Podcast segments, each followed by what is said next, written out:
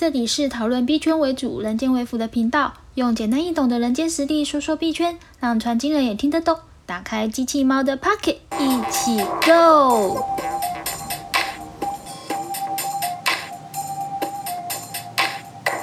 嗨，大家好，我是机器猫，欢迎回到我的频道。嗯，我知道我最近有一点松散。也其实不是松散啦，就是停，大家看起来停更了很久。其实我中间有录了很多，但是我觉得也并不是很适合放出来给大家听，所以就一直没有上传。像是我刚刚有在 review 了一下，我之前三月初的时候曾经录了一集，是有关于整个嗯当时俄乌战争的一个局势跟一些我自己投资操作的方法，然后延伸的交易策略或者是心理。但是我觉得那一集。我一直迟迟没有放出来，我觉得不是很适合啦。那今天我这一集呢，是我刚刚现在正在录的。今天是二零二二年的五月八日，我从早上的六点多，其实就已经坐在我的书房前面，一直到现在九点多了，我还在思考怎么录。因为我想了很多的题材，因为我本来是想要讲有关于一个自律的行为对于你的人生，还是对于你的投资策略有什么样的重点影响。但我觉得这个题目，嗯，不是现在所谓的不是现在，是因为我觉得还有一个更好的题目是让我觉得更想跟大家分享。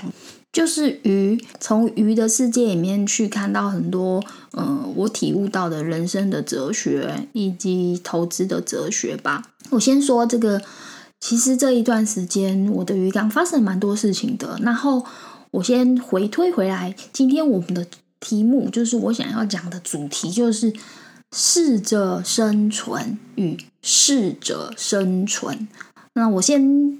简单说一下这两个字，因为我怕我发音不标准啊，所以我简单的说一下这两个这两句话有什么不一样。一个是试着生存，就是我努力的试着生存下来；与适者生存，指的是合适活下来的人就会在这里生存下来。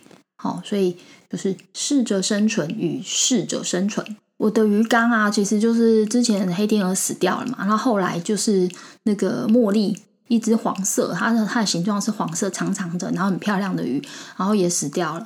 然后结果后来呢，嗯，里面还有一只是米奇，米奇的话它也是死掉了。然后我就觉得也很难过，然后我就是又就是有贴照片，就是在我的 FB 里面贴说啊，我就是。那个米奇也死掉这样子，因为其实射缸一个一个月到一个半月之间，鱼缸其实是属于一个比较不稳定的状态。然后通常在新色缸后的一个半月内，鱼缸里的鱼都是属于先锋者。所谓的先锋者，就是就是第一批进到鱼缸里的人，那他就有点像阿法嘛，早发的早发的人，取得早发资格的人，然后。进入了这个市场，就是这个鱼缸之后，嗯，然后可以先占地盘，但是你也很可能因为鱼缸里的很多。东西你可能会不适应，所以通常能够在一个半就是新色缸后的这一个半月内活下来，通常这些鱼都是很强壮鱼。那如果没有办法活下来，可能也是属于一个比较常态正常的现象啦。但是其实人还是就是我还是会心里觉得难受。好，总之我就是在 FB 我贴说啊，我的米奇又死掉了，就等于我已经死了第三只鱼了。然后嗯。我就有朋友啊，就是看到了我的 FB，马上就密我跟我说：“你在养鱼，你怎么不早说？我家的鱼缸爆缸了，来来来来我家，我拿鱼给你。”然后另外还有一个朋友就说：“你养鱼了，你怎么不早说？我有一整缸的配备跟鱼，我都不知道要塞去哪里。”然后，然后后来他就是丢掉了这样子。好啦，那。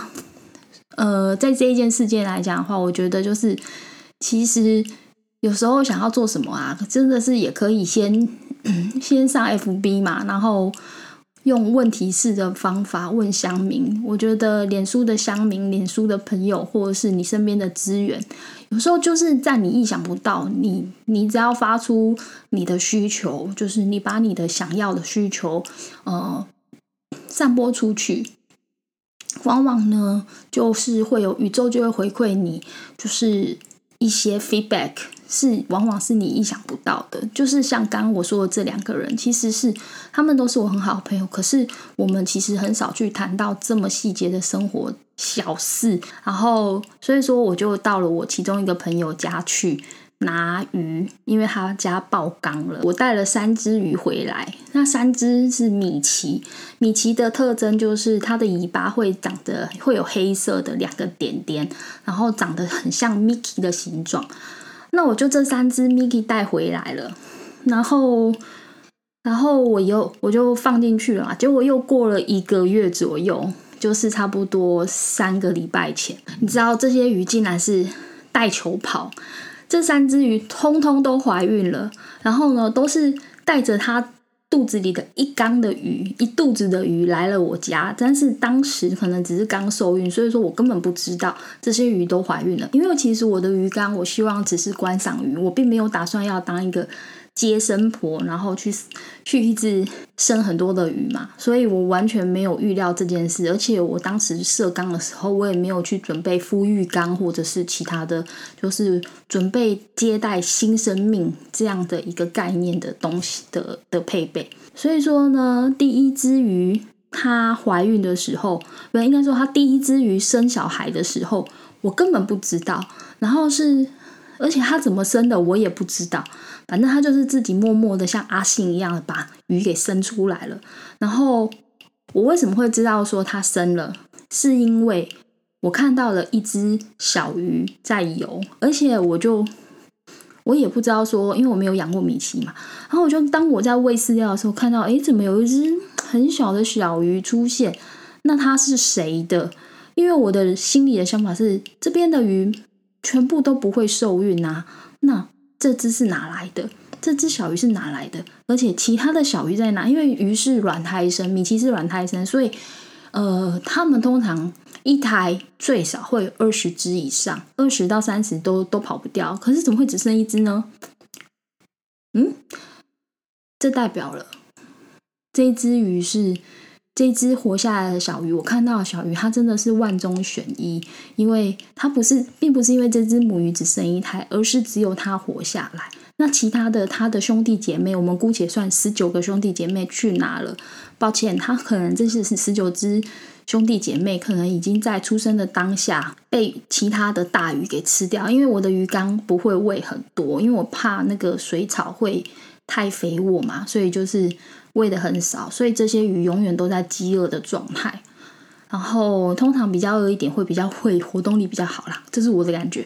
所以说，这十九只鱼可能就是早夭了，就是可能在出生的那那个没有多久，那个重要的时刻被吃掉了，或者是说生出来之后到到呃，我发现这只小鱼的时间，嗯，不知道什么原因，总之就是死掉了这样子。但是我也是付出了代价，因为。我鱼缸里面，我为什么会发现那只小小鱼？我后来就叫它小小鱼。为什么会发现那只小小鱼呢？因为我的鱼缸里面有两颗我非常喜欢的日本藻球。那个日本藻球非常的贵，这样讲好了，一只鱼可能可以只要十块、二十块台币，或者是五十块台币，就是那种普通的小小的鱼嘛。那如果你是养灯科鱼，可能只要两块钱一只吧。你知道我的日本藻球一颗要多少钱吗？一颗大概是台币两百块吧，我觉得差不多是两百块。那我就一颗大的，一颗小的。那我那一颗大的大概直径有五公分以上，差不多已经很大颗了，那很贵。然后另外一颗大概是直径两公分的小球。我那颗小的日本日本藻球啊，其实平常啊就是被这些大鱼拿来当做那个踢足球。你知道那个鱼缸里面有像足球场一样。这些大鱼就会没事就去踢那一颗，就会去吐那一颗那个藻球，然后那颗小藻球就这样子，今天今天在东边，明天在西边，然后后天在北边，这样子就是在这个鱼缸里面乱窜，到处跑。然后，所以我会觉得说，反正它就是在里面，我也从来没有想过它会消失。结果我的藻球就是不见了。我想说，为什么我的小藻球消失了？它总不可能。被踢到跳缸吧，对不对？藻球不会跳缸的。后来又看到这只小小鱼之后，我就知道啊，它它把我的藻球可能吃光了，因为我后来有去问鱼缸的鱼店的老板，因为其实小鱼跟小虾他们会吃藻类为生，所以说日本藻球。当然就会变成它天然的营养品。然后我推估今天这一只小小鱼能长那么大，当然就是因为它它找到它人生它的鱼生活下来的方法，它把那一颗藻球刻完了。因为那只小小鱼我发现的时候，我有问我朋友，我朋友说它它的 size 应该已经长到十有十天了，它出生已经十天了。好，所以就代表了。我朋友的妈妈，她她送给我的鱼，其实三只通通怀孕了，而且呢，有一只因为呃那个米奇的孕那个孕期就是生产周期是大概三十天，所以说也就代表了这一只这一只小小鱼的妈妈是在二十天，就是送给送到我家以前的二十天以前就怀孕。然后就带球跑来我家了，然后呢，我家就让他们生出，就就是环境也可以，这这几只米奇也很可以，就是在这里活下来，然后就生出这堆鱼。那小小鱼就把我的早就吃完了啦。总之就是这样，所以说它就活下来。然后我想说，好吧，这人生就是这样嘛，了不起就之后再买早球好了。虽然心很痛，然后我就看着，其实鱼缸里面有新的小生命，我觉得很开心。也很棒，然后就看着小小鱼一天一天的长大，但我觉得它也很妙，它就在这大鱼缸里面，其实躲好躲满，躲到它它不会变成食物的 size 以后才出来，然后呢，每天就在躲藏跟奔跑，因为大鱼会追它，在躲藏与奔跑，然后抢食的过程里面，一天一天的长大，然后时间又过了一段时间之后。呵 呵不好意思，我这次有经验。结果，因为我就想说，那个那只米奇会生，另外两只应该很有可能也是带球跑。结果啊，然后我就是有一天在喂饲料的时候。应该说，我前其实因为已经有经验了，我就知道，我就去买了一个超级小的那个孵育盒，然后就是当做隔离盒。如果谁生病了或谁状态不对了，我就把它立刻拿来关关在鱼缸里面的另外一个隔离区。结果啊，我就发现，哎呀。又有一只鱼，就是又准备要生了。然后呢，这一次我就真的是认真了，就把它赶快关进了那个小鱼缸里面，然后关进就是小的孵育挂盒里面，然后挂放进去。果不其然，过了大概一天吧，然后它就生出来了。然后生出来之后就很很 OK 啦。那所以说，那个小鱼缸的孵育盒里面就就是还养着那只已经生完的母鱼，然后还有很多小鱼在下面。结果。又隔没三天，另外一只鱼又要生了，所以我的鱼缸大概就是在短短的一，就是上个月里面，几乎都一直在接生的状态。但是呢，这只这一只母鱼就是新的第三只母鱼，它要生，真的是。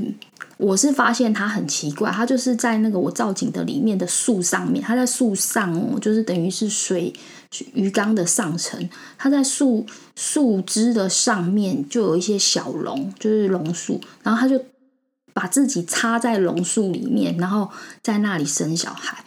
结果我发现它的时候，我吓死了。我想说：“你怎么会在这么高的水域生小孩？因为你在上面生小孩的话，你的鱼就会掉在树上面。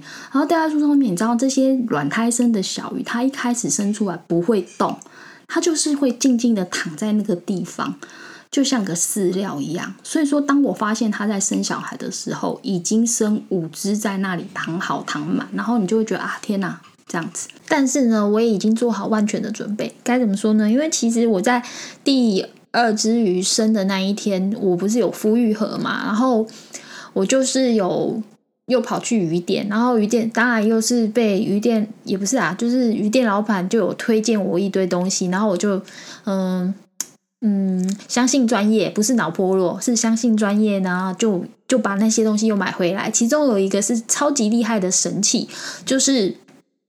外挂的外挂的那个孵育盒，它所谓的外挂孵育盒的意思就是说，一般我们的孵育盒就是变成两个缸嘛，可是这样你就等于要全部再买一套，什么沉水马达，所有的东西都要再买一套。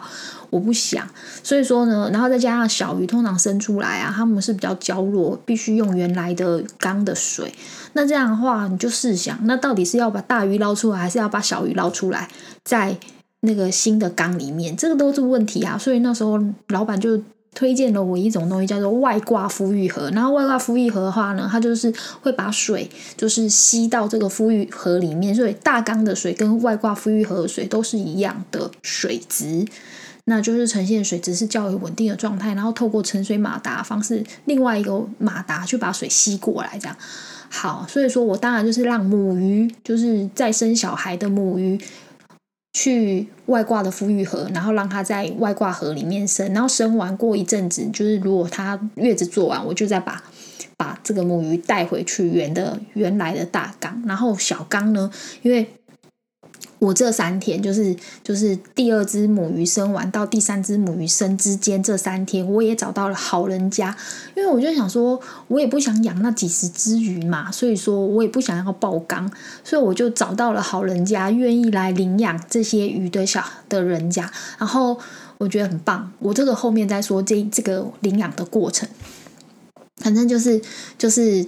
我就是可以再让我的缸好好的生生小孩，然后而且有好人家可以可以带，所以说我不用再面对这么残酷的呃生活模式。就所谓这么残酷的生活模式，就是我本来是打算佛系饲养鱼缸，也就是大鱼跟小鱼通通都要在缸里原来的大缸里面，然后让让他们呃生自己想办法生存下来。也就是说，今天你会是活下来的，还是是饲料？蛋白质我不知道，你就是自己想办法。我有给你水草，我有给你躲藏的地方，我还有一颗很珍贵的藻球，你们就自己吃吧。你只要能活得下来，我就把你养大。如果你活不下来，我也没有办法。我本来是打算用这样方法养，不过因为我找到好人家，所以他们很幸运就可以活下来了。好，那么接下来我就要说今天的主主题：适者生存跟适者生存。其实呢。我觉得这些鱼啊，我们回过头来就说，这些鱼他们其实真的很幸运，他们具备了一些投资，这是这这是真的很重要的哦，不是胡乱，就是在于交易心理学里面，这些投资者必须必胜的心理因素，还有四种要素。其实，在这个鱼缸里面呢，他们也都已经实现，跟就是也有实现到了所谓呃四种，就是投资者需要具备的四个要素。我想大家也可以去思考一下，就是金钱，因为就资本嘛。我告诉你，日本早球就是他们的金钱。今天他能活下来，就是因为吃了这些日本早球。好，然后第二个就是想法。我告诉你，因为呢，这些小鱼啊，这个小小鱼，它真的蛮厉害，它就是呢有活下来的想法，所以它很认真，不断的去去躲藏，用就是去寻找它可以躲藏的地方，而且很有耐心的等待，就是耐心等待到它可以长大到它。可能只是受到惊吓，但是不会被吃掉的长的那个大小、那个 size 之后才出来。那么我觉得他也真的运气很好，因为我相信在一一胎里面十几二十只里面的这个生产过程，尤其在这么的天然没有人为的生产介入的过程里面，他真的是运气很好，就是可以在在这样的环境里面活下来。那至于其他的小鱼，因为在新的孵育缸里面嘛，这个又是另外一段，你知道吗？我那些新生出来的那些小鱼在外挂缸里面，因为其实缸就是水是流通的嘛，所以当然有入水的地方，也有出水的地方喽，对不对？然后呢，有一些小鱼就不知死活，它自己太小了，然后它就游上来，因为其实刚刚开始。小鱼是不太会游泳的，但是总是会有体力比较好的小鱼，还有比较白目的小鱼。然后就是就从就从那个出水闸口游出来，我就活生生的看到有一只超级白目的小小鱼，它就是游到大缸去，而且马上就被。大鱼吃掉真的很快，就是它游过一一出去，马上就被大鱼给吃了。因为那些大鱼好像看得懂这些小鱼是美味的食物吧，反正就这些这些鱼啊，就会每天就在那看，就虎视眈眈的看外挂缸里面的那些鱼，然后每天就盯着它们，真的蛮可怕。然后那个小小鱼小小鱼一出来，就是那一天一出来吧，它才生生出来一天还两天，然后一出来它就马上被吃掉。然后那也有一些小小鱼是还蛮厉害，就是我觉得他们可能真的游的蛮快的，他就上来，然后出去，我都来不及拦，真的来不及拦，然后就出来了，就出到大缸，然后出来之后，经过了层层的大鱼的那种追逐，因为有有那种大概有三只小鱼，就是很小的小鱼，他们一游出来到大缸，然后一被追，马上啪一下就闪闪起来，然后就躲起来。然后我大概十几天，就从它生出来，因为到今天已经十几天了，都没有都没有出来过。然后，然后大概昨天前天吧，我终于看到它们的，就是很淡很淡的透明色的小鱼。那我都称它们叫脱北者，因为呢，这这三四只脱北者啊就很厉害，它们就是出来了之后就躲起来，然后一直躲。但是我这次也学聪明了，我日本早球不愿意再给他们吃，因为我有看到，就是就是他们有吃嘛，所以说我就把早球又另外把它拿出来，另外养，然后我就去买那个新生小鱼用的虾卵，所以说我就有放在我两个缸都有放虾卵，那就是让他们去吃。这些脱北者就这样子静静的等待着它的长大，然后终于长到一个程度以后，才敢偷偷的出来。但是大鱼一样会追他们，然后他们就是想办法生存啦。那今天，然后昨天晚上，其实鱼缸真的好像也蛮不平静的。昨天晚上哦，就是家里有人很就是手贱，就想说那个鱼缸这样很丑，所以说就是想要做个调整。结果你知道那个他把就是不小心把有个不知道什么东西掉下去，我忘了什么，因为我昨天赶快出来急救，然后我只能称那是鱼缸里面的南海大海那个南海大海啸，你知道吗？它真的是海啸，就是东西啪瞬间掉下去，然后掉下去之后，里面所有的鱼都被吓到，然后包括我那只黄金米虾，它变成了全身绿色，因为它被吓到了，所以我终于知道人家所谓的那个。吓到会跨青晒是不是？就是这只黄金米虾也变成绿色，它就真的很绿。然后我目前我今天早上看我是没看到它，我在想它可能可能也差不多快死了吧。好，反正我觉得在不论在投资的市场，或者是在鱼的世界里面，或者是在你人生当中，其实会遭遇到很多你不一定能预期的事情。就像刚刚好像。今天五月八号，好像中午的时候还是中午的时候，那个比特币跟以太币瞬间大跌嘛。好像现在以太币已经回到了两千五百多，嗯，就差不多是今年，呃，差不多一月二十几号的差不多那个时候的价位。其实我觉得，我觉得，呃，不论在。你的人生或是投资市场里面，随时都有可能会发生这件事，就是你不可能预期到的事，就像鱼缸里面的事情一样，他们也不知道会有东西掉下去变成南海大海啸，然后在发生的当下，有一些鱼，有一些鱼是被吓到了，像虾子就被吓到在原地绿色的变成绿色都不动，它大概一两个小时都没动，可是有一些鱼，它可能就是在海啸的当下就立刻闪躲掉了，然后。我怀疑啦，那个脱北者，因为本来还有三只嘛，今天就只剩下两只，应该有一只被地震震死了吧？因为他们都躲在那个草跟石头里面。然后南海大海啸就是这一次，就是那一棵树最大的那一棵沉木的树倒了，所以说，所以说就可能把它压死了吧？我猜。所以我觉得在这个世界上，我们要努力的试着去生存，那也要。也会成。如果我们能够一直活到今天好好的，我相信我们也是试着生存。我们绝对是很适合在这个世界上生存的。那投资的市场也是一样，我们要努力的试着去生存，也要想办法让我自己成为合适的生存者。